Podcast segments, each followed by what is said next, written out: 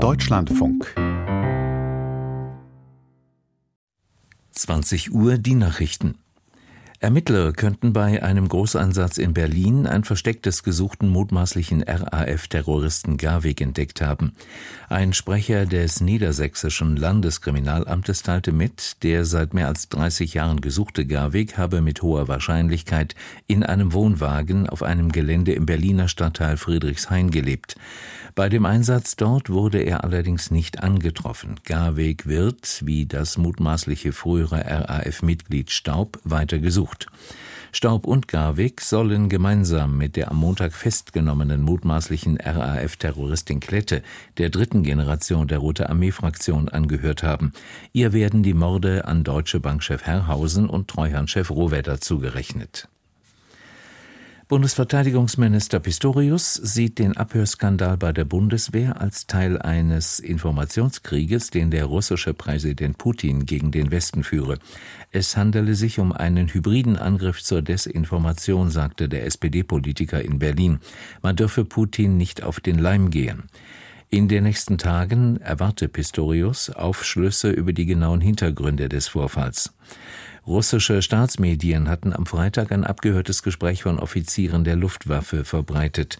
Nach Informationen des CDU-Politikers Giesewetter hatte sich offenbar ein russischer Teilnehmer in das Online-Gespräch eingeloggt, ohne dass das jemandem auffiel. Giesewetter sagte im ARD-Fernsehen, es müsse geklärt werden, wie Russland an die Einwahlnummer gekommen sei.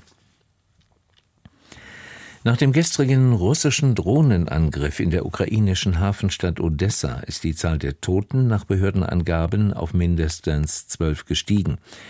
Wie der Gouverneur der Region Kipa mitteilte, wurden zwei Kinder aus den Trümmern eines Wohnhauses geborgen. Auch in der vergangenen Nacht erfolgten in mehreren ukrainischen Regionen russische Drohnenangriffe. In Cherson wurde dabei laut ukrainischer Armee ein Mensch getötet, drei weitere wurden verletzt. In Donetsk seien fünf Personen verletzt worden, hieß es. Wie ein Sprecher des russischen Verteidigungsministeriums in Moskau erklärte, wurden über der annektierten Halbinsel Krim 38 ukrainische Drohnen abgeschossen.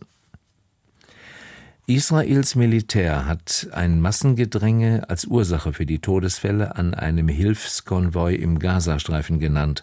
Anders als von Hamas-Seite angegeben, seien die meisten Todesfälle nicht auf Schüsse des israelischen Militärs zurückzuführen, sagte ein Militärsprecher. Vielmehr seien die meisten Opfer in dem Gedränge erdrückt worden, aus dem heraus israelische Soldaten angegriffen worden seien. Diese hätten daraufhin Warnschüsse abgegeben und einzelne Plünderungen Plünderer erschossen, die die Soldaten bedroht hätten. Das habe eine vorläufige Untersuchung durch das Militär ergeben, der eine weitere Untersuchung durch eine unabhängige Kommission folgen solle. Die der Hamas unterstellten Gesundheitsbehörden hatten von mehr als 100 Toten gesprochen, die von israelischen Soldaten erschossen worden seien. Die Bürger in der Schweiz haben für eine dreizehnte Rentenzahlung pro Jahr gestimmt. In einer Volksabstimmung sprachen sich gut 58 Prozent dafür aus. Auch auf der Ebene der Kantone gab es die erforderliche Mehrheit. Damit erhöht sich die jährliche Zahlung aus der staatlichen Rentenkasse AHV um mehr als acht Prozent. Zur Gesamtrente kommen in der Regel weitere Zahlungen hinzu, da es in der Schweiz eine verpflichtende berufliche Vorsorge gibt und viele Menschen darüber hinaus privat vorsorgen.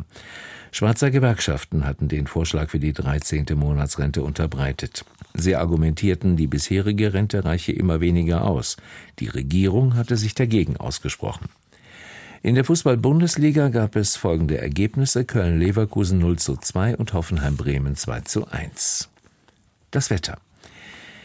In der Nacht im Westen und Südwesten sowie im Norden und Nordosten teils stark bewölkt, sonst gering bewölkt oder klar, später gebietsweise dichte Nebelfelder, 6 bis minus 1 Grad. Morgen im Norden und Westen sowie gebietsweise im Osten stark bewölkt und bis in die Mittagsstunden teils neblig trüb, vereinzelt etwas Sprühregen, im Süden nach Nebelauflösung sonnig. Temperaturen 8 bis 15 Grad. Die weiteren Aussichten am Dienstag dichte Bewölkung und nur hier und da etwas Sonne, örtlich Schauer 5 bis 13 Grad. Das waren die Nachrichten. Mehr Informationen in den Apps DLF Nachrichten und DLF Audiothek.